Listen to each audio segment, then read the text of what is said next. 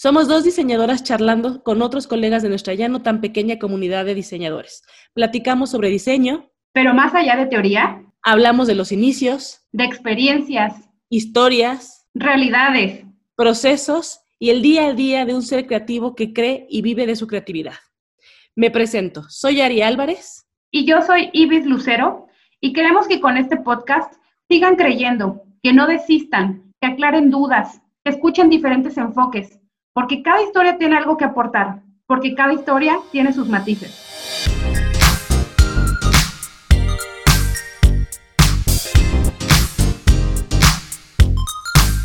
Hola, ¿qué tal? ¿Cómo están? Bienvenidos de nuevo a otro episodio del podcast Diseñando Ando. Y pues en esta ocasión traemos un capítulo de recapitulación. Vamos a cambiar de temporada. Para aquellos que ya nos han estado escuchando, se dieron cuenta que este periodo lo que hicimos fue hablar un poco del diseño intangible, ¿no? De este tipo de diseño que va desde eh, eh, diseño estratégico, UX, visual thinking, design thinking, todos los thinking que hay, y que básicamente es lo intangible del diseño que a veces no sabíamos que existía y que fue desarrollándose y se fue descubriendo poco a poco, así como nuestras invitadas lo dijeron. Entonces, esto de esto vamos a hablar el día de hoy y pues, Ibis, ¿cómo estás? ¿Cómo, cómo, ¿Qué te parece estos temas? Ari, muy contenta porque recuerdo que antes de iniciar, hace cinco semanas que llevamos de estos capítulos, tenía muchas dudas que fueron resueltas. Espero que las personas que nos hayan escuchado también les haya ampliado los horizontes o confirmado o inclusive que se hayan generado más dudas, porque definitivamente es una nueva área muy amplia y de la cual hoy nos gustaría como hacer un, pequeño cierre y una recapitulación. Claro, y de hecho, eh, para, para iniciar esta, esta, recapitulación, la verdad es que es algo curioso que se los prometemos, no es algo que hicimos a propósito.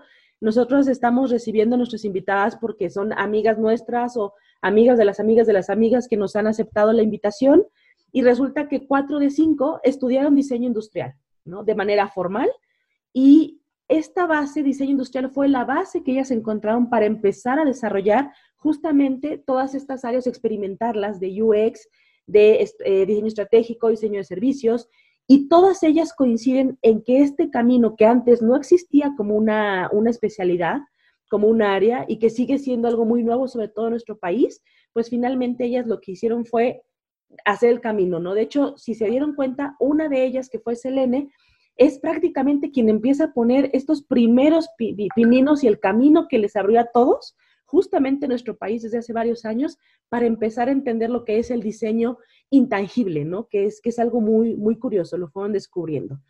Este tipo de cosas, no sé si, si antes la habías pensado, y yo la verdad es que la había pensado, pero no tan a profundidad.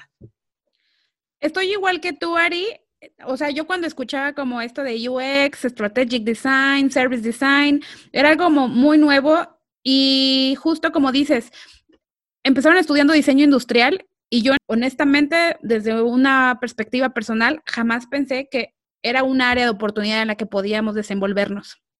Claro, y fíjate que aquí yo, yo voy a tocar un, un tema un poquito personal y eso es algo que hemos tratado nosotros de, hablar en este podcast, hablar con la mayor verdad posible y, sobre todo sacando dudas que pudiéramos tener todos, ¿no?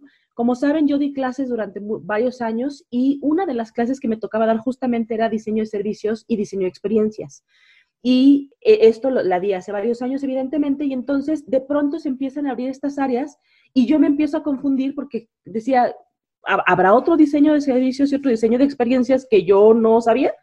Y en esta, eh, con estas pláticas que tuvimos estas últimas cinco semanas, me di cuenta que no, sí estaba bien en lo que pensaba, pero simplemente es mucho más amplio de, de lo que normalmente se da, porque es algo que vamos desarrollando y se sigue desarrollando todos los días, en todo momento, con diferentes cosas y sobre todo con las tecnologías que se nos abren. Incluso si se fijan, esta situación en la que vivimos actualmente con una pandemia mundial, también ha hecho que estas áreas se hayan reforzado con mucho más fuerza y que se conozcan mucho más que lo que antes de, este año lo, habíamos visto, ¿no?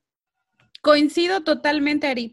Y también creo, eh, al menos de lo que hemos escuchado de nuestras invitadas, que en México y en Latinoamérica está viendo como esta etapa de transformación en el que se está dejando de ver, nos platicaba Marce en el capítulo anterior, ¿no? Como estamos como en este momento de quebrar con este estereotipo de que los diseñadores solo nos dedicamos a hacer cosas bonitas Y es mucho más allá. Sí las podemos hacer, pero podemos hacer muchas cosas más allá y no solo enfocarnos o darle el gran peso a los resultados, a algo tangible, a un objeto, a un, sino que es mucho más la parte del pensamiento, que definitivamente es algo que nos caracteriza y que a lo mejor no le habíamos dado nosotros como diseñadores la importancia del pensamiento que nosotros desarrollamos con, eh, con, la carrera, con las experiencias, que es justo lo que platicábamos también en la primera temporada, orientada a resolver problemas. Exactamente. De hecho, esto es algo que, que ojalá que la gente que nos esté escuchando eh, lo, lo, reflexione o si ya lo ha reflexionado, que nos lo comparta, que nos, que nos lo haga saber, porque justamente sobre, sobre inicios y mucha gente que, que, nos llega a preguntar a nosotros qué es el diseño industrial y, y, a veces se queda con esa idea de que se hacen cosas tangibles, ¿no? Se hacen muebles, se hacen este, productos como electrodomésticos, cosas así, y a veces eh, se, se, queda como una mala idea de esta parte de la estética, ¿no? Pero finalmente todos coinciden y cuando, cuando lo piensas y lo reflexionas más a fondo, la carrera como tal, desde el principio que se generó hace 30, 40, 50 años en diferentes países, es enseñarte a pensar. Lo que hace el diseñador es enseñarte a pensar. Y finalmente, como antes no existía la tecnología, pues lo que tenías era objetos. Pero cuando empieza a desarrollarse la tecnología, hay esta área que nadie tocaba, pero que se dan cuenta que el pensamiento de diseño que se le genera a los diseñadores es una muy buena forma, un muy buen camino de empezar a abordar esa parte. Los diseñadores lo que hacemos es tener un vasto conocimiento de un chorro de cosas, pero no a profundidad. Hasta que empiezas a desarrollarte y meterte en el campo de trabajo del momento, es que empiezas a profundizar en eso. Y el siguiente vez, si tú decides quedarte en eso y, quedarte solo en electrodomésticos o solo en, UX, te vas a ser un experto en esa parte y vas a ir a la profundidad, pero nada te impide cambiar. Que será otra cosa de, las, de, las, de los temas interesantes, que podemos cambiar, pero ahorita vamos a, a tocar ese tema, pero sobre todo el cambio viene porque nuestra carrera está definida un poco como el, como el futuro. Yo esto lo oí hace mucho tiempo y la verdad es que no sabía si era cierto y hoy que lo veo y que las oigo hablar a nuestras invitadas, me doy cuenta que efectivamente es una carrera del futuro por el tipo de pensamiento, porque no nos cerramos a una sola cosa y, y tenemos la habilidad de poder ver más allá porque analizamos a las personas. Y Arik, me gustaría complementar aquí algo también muy importante. El diseño al menos lo que también nos platicaron nuestras invitadas, siempre está enfocada en las personas. Y las personas somos muy complejas y tenemos muchos problemas y muchas necesidades que vamos a tener que resolver de alguna manera. Entonces, no necesariamente hoy en día tiene que ser un objeto. Puede que sí, puede que no necesariamente, pero eh, como dices, todo es enfocado al usuario todo está enfocado en una persona y a partir de ahí surgen estas metodologías y este eh, pensamiento y pues en el futuro de las personas. Y fíjate que, a mí es lo que se me hace muy, muy rico, porque evidentemente yo me desarrollé y estudié desde que el diseño industrial solamente era físico, entonces por supuesto que mi pensamiento siempre va a tender primero a ir a lo físico y luego se va a ir, a, se, se extrapola a otra cosa, ¿no? Si tú analizas un teléfono, un teléfono como la, necesidad de contactar a otra persona en otro lugar. Teníamos teléfonos fijos en nuestras casas que desarrollaban, por ejemplo, un área de trabajo como un call center, en donde tú podías hablar con una persona y solamente resolvías tu, situación. Eh, supongamos, no sé, tienes aquí la bocina y alguien te está diciendo, marque tal número y tú lo marcas, ¿no? Y cuando empiezan a cambiar los, teléfonos a celulares, donde lo menos que haces en realidad es hablar por teléfono, sino que en realidad el, el, objeto como tal se volvió con muchas otras funciones, por ejemplo, un call center se vuelve complicado, porque cuando tú estás hablando en medio de algo y te dicen, aprieta tal número, ¿cómo le haces para apretar y oír, al mismo tiempo si no traes un audífono en el momento? Entonces ahí es donde empiezan a cambiar los hábitos de las personas. Por eso es que el diseño sigue a las personas, sigue a los desarrollos. Los objetos generan nuevas, nuevos trabajos y nuevos hábitos y esa, eh, digamos, e, ese cambio que nosotros logramos tener, finalmente es el que el diseñador ha propuesto y ha potenciado. Y entonces, con algo totalmente físico, como un teléfono físico que luego cambia un celular, en la actualidad, la mayoría de lo que nosotros hacemos con un teléfono celular son servicios que los que están encargados de esos servicios, además son los diseñadores de experiencias, intangibles completamente. ¿no? Estás en un objeto físico, pero es totalmente intangible. Entonces, por eso es que es muy claro decir, pues sí, claro que es uno de los, de los trabajos del futuro y quién sabe si más adelante se siga llamando diseño industrial o UX o diseño estratégico o, quién sabe cómo va a cambiar, pero definitivamente el pensamiento de diseño va a seguir ahí eh, enmarcado, ¿no? Y esto es un poco lo que nos decía Isa, este diseño como un espectro, como un, como un área multifacética, multidisciplinaria, enfocada exclusivamente a humanos, como bien lo decías. Sí, y algo también que me sorprendió muchísimo esta parte que nos comentaba Lucy, me, me, hizo mucho clic, de que inclusive la forma en la que estamos trabajando cambia en cosas tan básicas como en el de antes al diseñador, al arquitecto se le, se le imaginaba en su respirador gigante en el que trabajaba como un metro alrededor eh, solo. Y hoy eso no puede suceder. Eh, yo recuerdo también que, como nos comentaban, esta parte de que nos venden la, idea de como diseñador vas a cambiar al mundo y como esto de somos del futuro, pero algo que tiene que estar como muy claro y me encantó reconocerlo y, y reafirmarlo fue que no hay manera que lo hagamos solos. Tenemos que aprender, y algo también que platicábamos en la, primera temporada, es de que la importancia de poder comunicarnos con otros, con otro tipo de personalidades, con otro tipo de carreras, con otro tipo de perfiles, para poder entendernos y en conjunto hacer esto. Y otra cosa también muy importante que eh, me surge aquí es que dejamos como este pensamiento mágico de cómo son las personas creativas, que les llega como el momento eureka y le... No, hay regresamos al pensamiento y de que no por eso no, no podemos usar o no es que no sea necesario usar o apegarnos a metodologías. La importancia de también usar metodologías y herramientas que nos lleven a un resultado. Exactamente, somos seres visuales. Somos, no, no los diseñadores, las personas todos somos seres visuales. Y evidentemente, pues, como nos decía, ¿no? La, de la vista nace el amor. Y por eso es que se han, se han metido como muchos malos entendidos con, respecto a la estética en el diseño, pero efectivamente la estética que mucha gente quiere relacionar con arte y entonces el diseñador es un artista loco ahí en, su esquina, efectivamente, sobre todo con esta temporada nos reafirman mucho más. Hacíamos esta, esta reflexión, como de bien decías en la primera, en donde muchos de nosotros nos hemos formado de manera solitaria, pero en la actualidad no es posible hacer esto. ¿No? Y cuando hablamos de solitario, no, no significa que entonces te juntas con tu mejor amigo también diseñador industrial. No, significa que tienes que juntarte con equipos multidisciplinarios para que puedas aprender de la visión de otras personas del mismo eh, problema que estás tratando de resolver, ¿no? Entonces, justamente ahí es donde entran estas metodologías de pensamiento como un lenguaje en común como, lo, como yo se los comentaba en un principio en el primer este episodio de Visual Thinking, como lo comentaba esta Selene con el tema de, de aprender a pensar y la semiótica, lo comentaba de la misma manera Adriana con Design Thinking, y, y, evidentemente Lucy con, y, y Marcela con diseño estratégico, ¿no?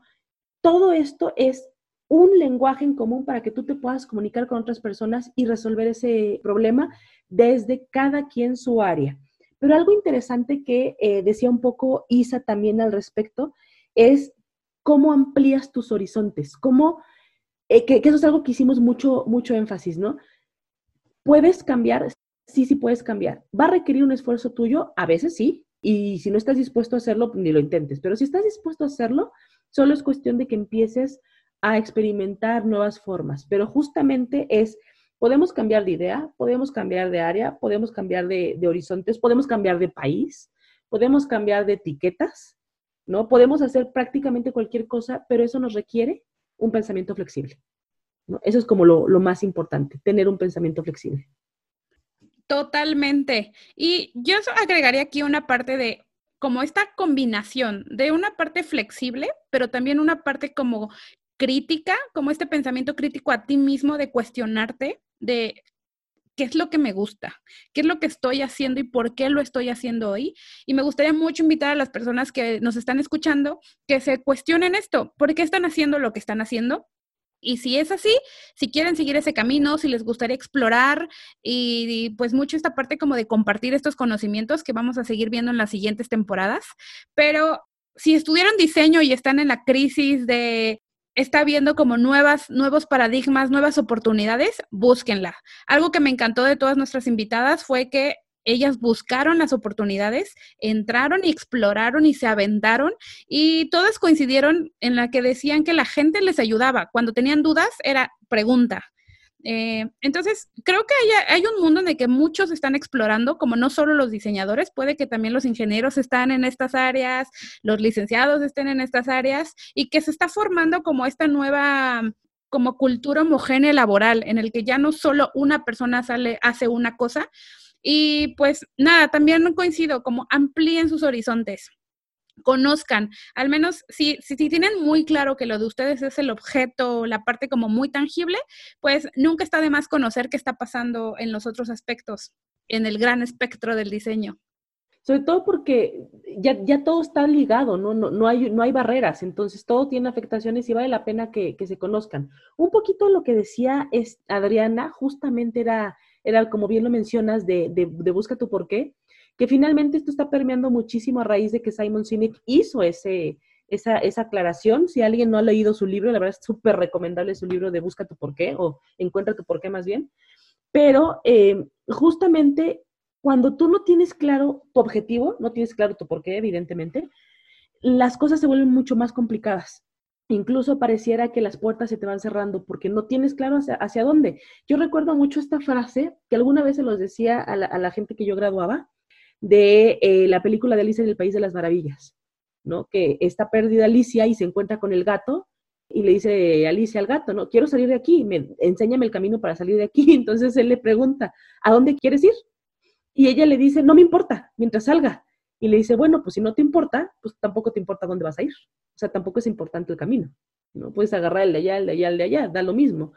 Y cuando haces, haces hincapié en esa reflexión, dices, claro, si yo no tengo claro hacia dónde quiero al menos empezar a experimentar, se te vuelve muy difícil emprender algo distinto, porque no tienes claro como por qué lo estás haciendo. Es por saber, por experimentar, por conocer, por convivir, por tener un lenguaje distinto, por irte a otro país, que no está mal, todo lo que quieras está perfectamente claro y bien, siempre y cuando sea lo que quieras, ¿no? Y lo tengas claro.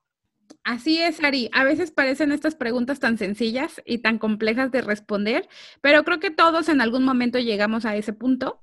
Y si ya pasaron ese punto, la verdad es que felicidades. Espero que sigan en ese camino de exploración o de que alcancen el, el propósito de su vida.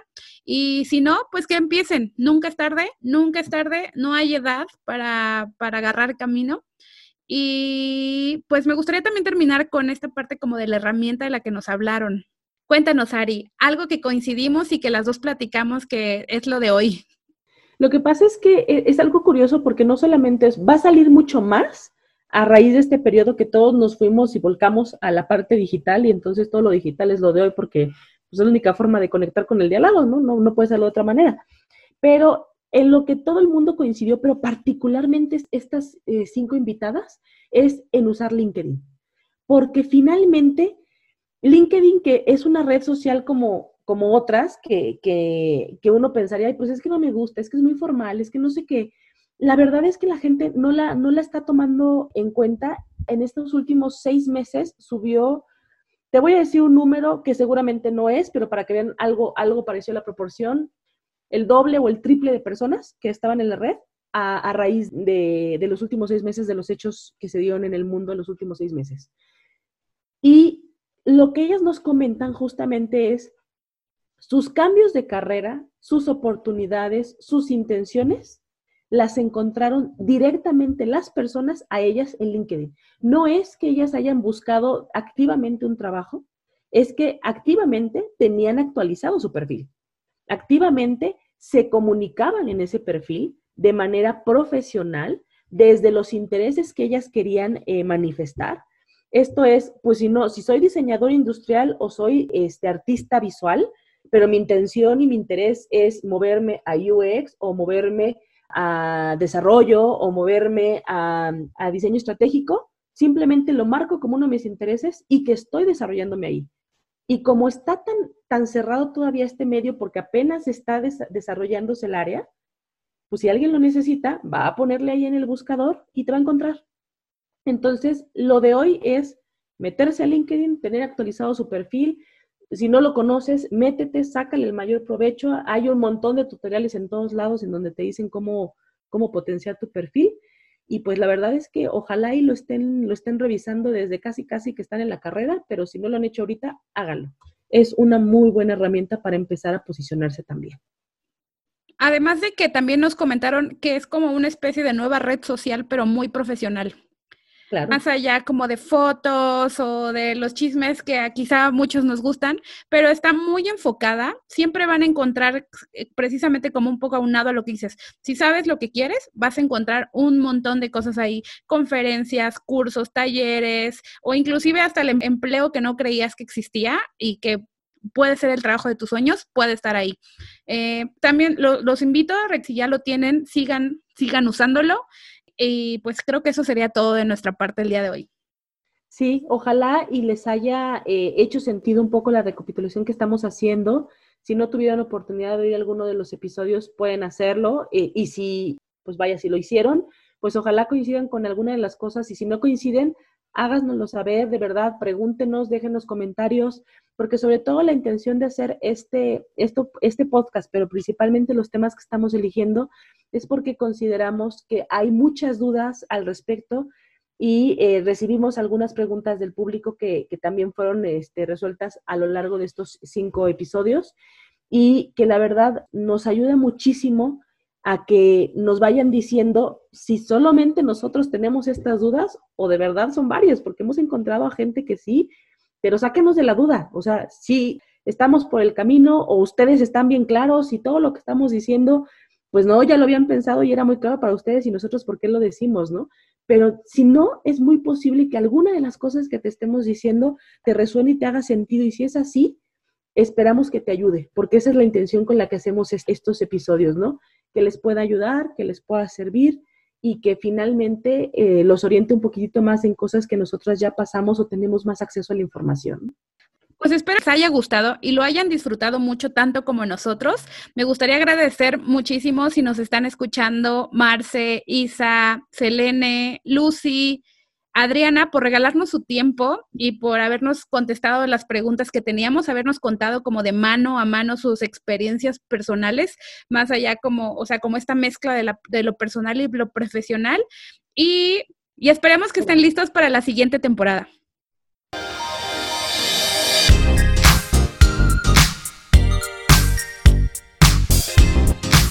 Gracias por escucharnos. No se te olvide suscribirte a este canal. Si te gustó, deja un comentario.